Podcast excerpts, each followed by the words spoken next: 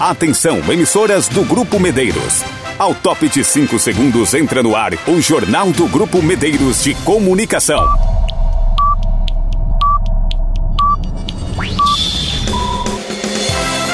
Informação com a credibilidade do Grupo Medeiros. Com destaques do Brasil, do estado e da sua região. Com entrevistas e a participação dos nossos correspondentes. Apresentação Soares Filho. Edição geral André Rodrigo. O jornalismo dinâmico e com a credibilidade do Grupo Medeiros de Comunicação.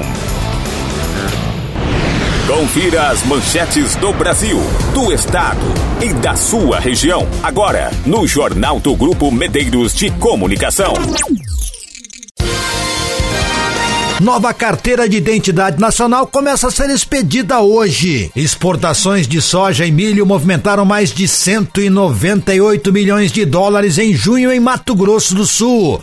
Manchete dos nossos repórteres da Carandá FM. Parece que o tempo de novo vai mudar, é isso, Débora Weber? Região Cone Sul pode ter frio de 6 graus Celsius nos próximos dias. Cultura FM, Josafá Marques. Parceria entre Casa do Trabalhador de Naviraí e o Senar MS viabiliza capacitação profissional. Radiosfera e Pantanal FM, Vanderlei Gomes. Em Terra Roxa, uma indígena de 13 anos é estuprada pelo tio. Catiúcia Fernandes. Está procurando uma oportunidade no mercado de trabalho? A Funtrab MS tem disponíveis 3.318 vagas. Isso e muito mais a partir de agora. Edição do Jornal do Grupo Medeiros de Comunicação, terça-feira, 26 de julho. Todos os dias no seu horário de almoço, tem o Jornal do Grupo Medeiros de Comunicação. E a previsão de frio mais uma vez para essa semana. É a notícia desta terça-feira da Carandá FM. É isso, Débora Weber, bom dia. Bom dia, Soares e ouvintes do Jornal do Grupo Medeiros de Comunicação. A semana começou quente em Mato Grosso do Sul, com temperaturas acima dos 30 graus. Mas prepare-se para uma frente fria que deve chegar nos próximos dias e promete mínima de 7 graus Celsius aqui na região sul. A região central e a capital Campo Grande também será atingida, com previsão de mínima de 12 graus. A frente fria deve atingir o estado na sexta-feira, quando as mínimas podem chegar aos 9 graus em Sete Quedas, Aral Moreira e Ponta Porã e 7 graus no sábado nestes mesmos municípios. No sábado, as mínimas previstas são de 8 graus em Dourados, 11 graus em Porto Murtinho e Bonito e 12 graus em Campo Grande. Nesta terça-feira, sol e temperaturas que variam entre 18 e 33 graus entre Naviraí e Mundo Novo. A umidade relativa do ar está entre 20 e 50% índices considerados muito baixos e que provocam vários problemas, principalmente as crises respiratórias. De acordo com a Organização Mundial da Saúde, os índices de umidade entre 50% e 80% são os ideais. Abaixo dos 30%, sinais de desconforto começam a surgir, Nesse ponto, é recomendado suspender atividades em áreas livres, como aulas de educação física nas escolas, trabalhos manuais e práticas de exercício físico. Desidratação corporal, nariz com sangramento, pele e olhos irritados são algumas das reações à baixa umidade. Existe previsão de pouca chuva na quinta-feira, quando as temperaturas começam a despencar. Da Carandá FM, Débora Weber para o Jornal do Grupo Medeiros de Comunicação. Jornal do Grupo Medeiros. E a Funtrab tem 3.318 vagas nesse começo de semana. É isso, Catiúcia Fernandes? Mais de 3.300 vagas de emprego estão disponíveis nesta semana na Fundação de Trabalho de Mato Grosso do Sul, a Funtrab MS. Só na capital Campo Grande são 1.249 novas oportunidades. O maior número de vagas disponíveis é para as funções de pedreiro, 94, auxiliar de logística, 75 vagas, auxiliar de limpeza, 54, 47 vagas para auxiliar de linha de produção, ajudante de cargas e descargas de mercadoria, 37 vagas, atendente de lanchonete, 32 vagas, ajudante de obras, 19 vagas e 14 para açougueiro. Dourados, a segunda maior cidade do estado, está ofertando 322 novas oportunidades. Aparecida do Taboado, 200 vagas. Cidrolândia, 145. Naviraí, 123 e 120 vagas para Bataiporã. Lembrando que a Fundação disponibilizou um aplicativo para agendamento de atendimento. É o MS Contrata Mais para trabalhadores que pode ser baixado na sua loja de aplicativos. Em seguida, os interessados devem se cadastrar na Funtrab com RG, CPF e carteira de trabalho. O endereço da fundação é Rua 13 de Maio, 2773, em Campo Grande. E o horário de funcionamento é de segunda a sexta-feira, das 7h30 às 17h30. Para concorrer às vagas e também para requerer o seguro-desemprego. Catiúcia Fernandes, Subsecretaria de Comunicação de Mato Grosso do Sul. Paralisação de 24 horas trava comércio exterior na fronteira do Brasil com a Bolívia. Protesto boliviano fechou o acesso de caminhões em Puerto Quijarro na madrugada de segunda-feira e durou por 24 horas. Além de caminhões, não foi autorizado também o fluxo de veículos menores entre Corumbá e Puerto Quijarro. Lá naquela região, estima-se que em torno de mil carros transitam diariamente tanto com mercadorias como para o turismo e a interligação entre as cidades de Puerto Soares, Puerto Quijarro e Corumbá. No comércio exterior, o Mato Grosso do Sul movimentou nessa região mais de 730 milhões de dólares entre importação e exportação de janeiro a junho deste ano. Os dados são do governo federal a partir do sistema Comex. Por dia, a média de transações fica em mais de 4 milhões de dólares. Para impedir o trânsito de veículos, os manifestantes usaram diferentes objetos que foram colocados perto da ponte que liga Corumbá a Puerto Quijarro. Somente para ambulâncias a sinalização era retirada. O fechamento da fronteira foi avisado às autoridades bolivianas na semana passada e ocorreu por conta da manifestação do Comitê Cívico contra a decisão do governo federal boliviano de adiar a realização do censo para 2024. A renovação da estatística no país vizinho estava prevista para começar em novembro deste ano. Ela gera impacto direto no repasse de recursos para municípios e demais estruturas governamentais, como aconteceu no Brasil com o censo do IBGE. De acordo com os manifestantes, não existe critérios técnicos que justificam esse atraso na realização do censo boliviano. Abrindo o giro de informações com os nossos colegas na manhã desta terça-feira. Vamos até as rádios Fera e Pantanal FM. Vanderlei Gomes, bom dia. Bom dia, Soares e ouvintes do jornal Grupo Medeiros de Comunicação. A equipe do Conselho Tutelar do município de Terra Roxa entrou em contato com a Polícia Militar para registrar um boletim de ocorrência de estupro de vulnerável. Junto com o conselheiro estava a criança indígena de 13 anos, vítima de estupro, sua irmã e sua genitora. A própria vítima relatou aos policiais que estava com seu tio na aldeia Porrã, na estrada Piquirubi, no dia 22, quando ele a convidou para ir até outra aldeia. Ao retornarem, seu tio a levou forçadamente ao meio de uma plantação e tentou forçá-la a ter relações com ele, sendo que ela resistiu e entrou em luta corporal, onde conseguiu se soltar e saiu correndo. Porém, mesmo assim, o tio não desistiu. A menina foi alcançada, foi agredida e acabou até mesmo desmaiando. Ainda segundo ela, quando a acordou, percebeu que estava sem as roupas de baixo, ou seja, as roupas íntimas, e sentindo fortes dores na região genital. O autor por cima de seu corpo. Assim, novamente a mesma pediu que ele a soltasse e dizia que iria denunciá-lo. Foi quando conseguiu escapar e correr sentido a rodovia, indo até a cidade de Guaíra, na casa de sua irmã. O Conselho Tutelar de Guaíra entrou em contato com o Conselho Tutelar de Terra Roxa, informando toda a situação. Logo depois, um veículo da saúde foi até a cidade de Guaíra para buscar a indígena vítima de estupro.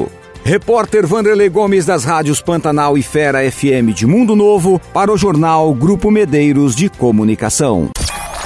Jornal do Grupo Medeiros de Comunicação. Você bem informado sobre tudo o que acontece.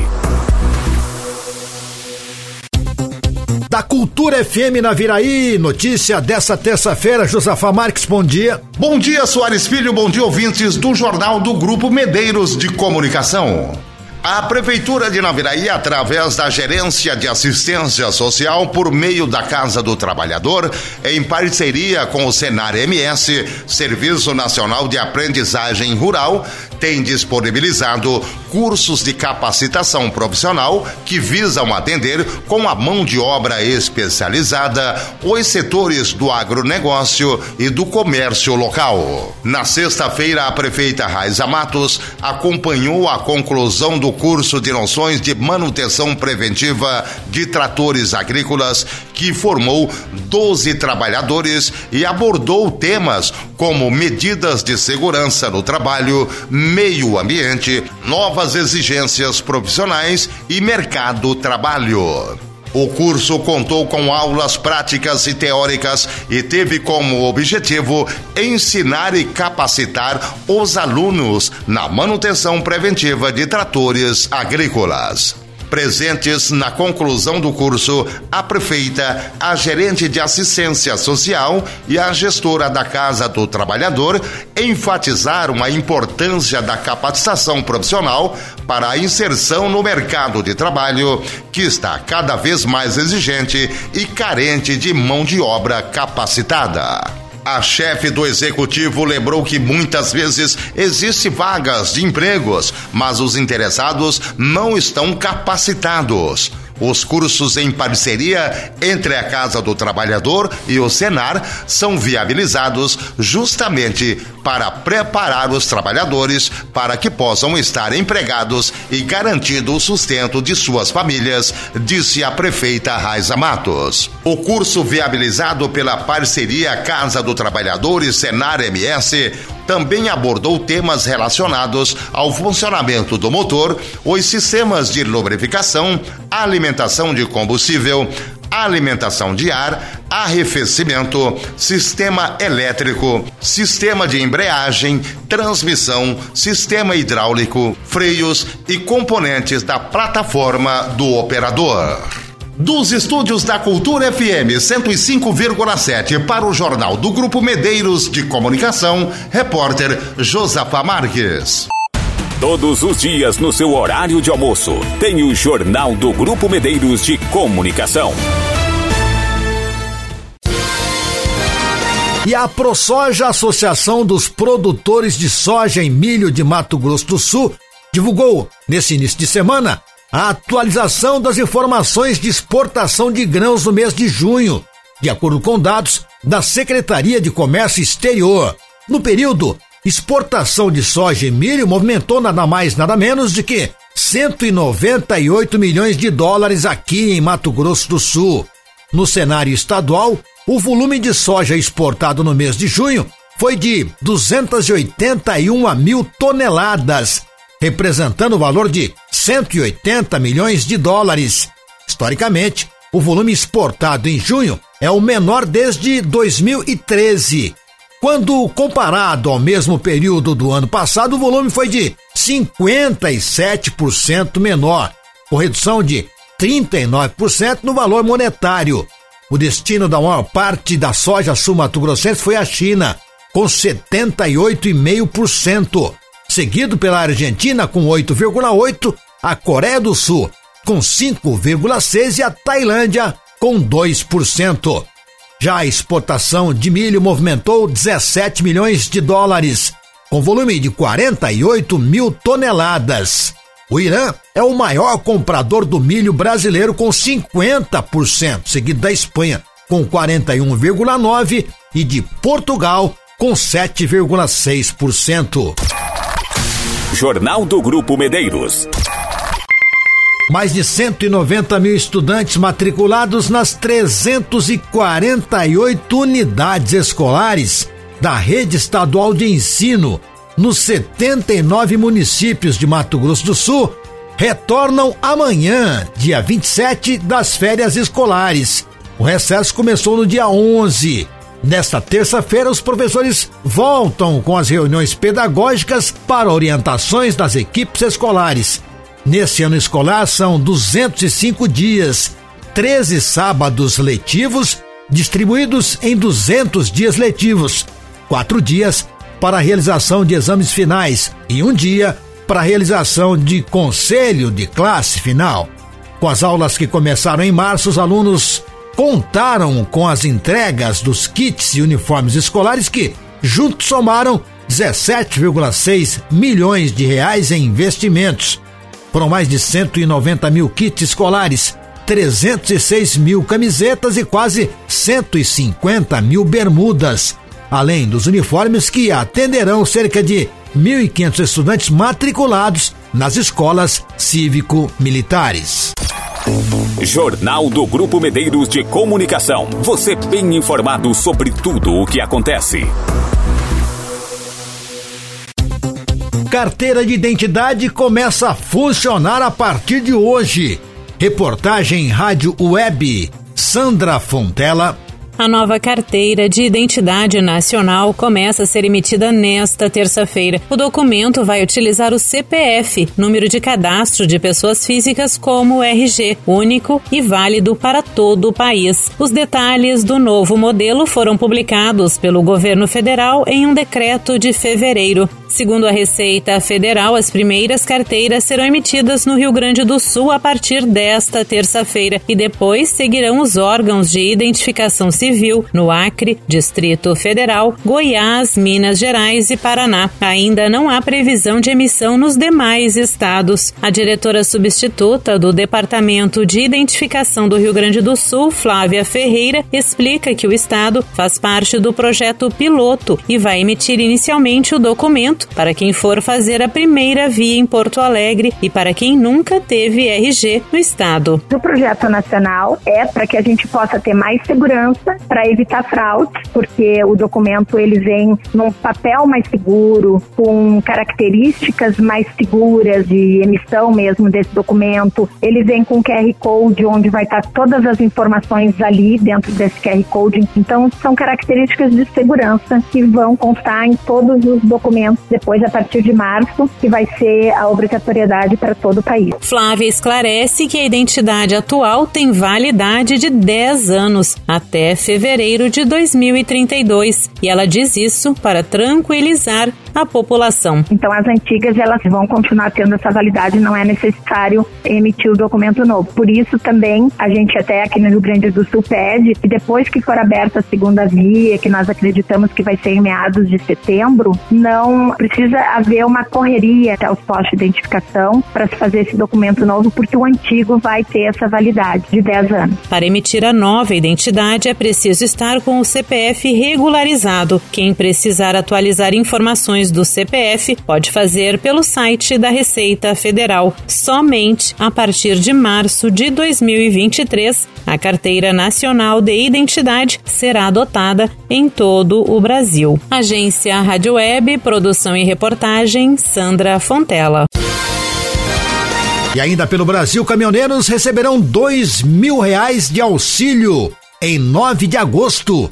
Alain Barbosa. O pacote de benefícios do governo federal para reverter o cenário negativo das pesquisas eleitorais para o presidente Jair Bolsonaro começa a ser pago em agosto. Além do incremento no valor do Auxílio Brasil de 400 para 600 reais, caminhoneiros e taxistas também vão receber os recém-batizados Bem Caminhoneiro e Bem Taxista. Os benefícios foram criados após a aprovação da proposta de emenda à Constituição que autorizou o governo gastar acima do teto de gastos em ano eleitoral. A medida é alvo de uma ação direta de inconstitucionalidade no Supremo Tribunal Federal, impetrada pelo Partido Novo. Advogado e diretor do Movimento de Combate à Corrupção Eleitoral, Melilo Diniz, avalia que o dinheiro para quem precisa é importante, mas não podia ser criado em um período pré-eleitoral. Isso não pode representar uma forma de exploração eleitoreira de recursos que deveriam já estar,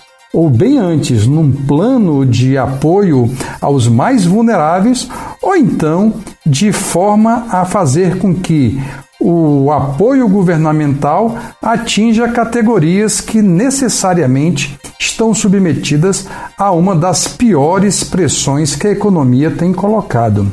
Segundo informou nesta segunda-feira o Ministério do Trabalho e Previdência, os caminhoneiros vão receber duas parcelas do benefício, portanto, 2 mil reais em 9 de agosto, com as demais quatro parcelas pagas até dezembro. A estimativa do governo é pagar os mesmos mil reais mensais até dezembro para os taxistas, mas o valor pode ser menor a depender da quantidade de profissionais a serem beneficiados. Para Melilo Diniz, as medidas vão comprometer ainda mais as contas públicas. Exatamente em decorrência do severo desequilíbrio fiscal e déficit orçamentário que essas medidas não planejadas e meramente feitas não para ajudar o povo mais humilde e mais necessitado, mas para tentar, de forma desesperada, reverter a disputa eleitoral até outubro de 2022, estaremos ainda aguardando e avaliando permanentemente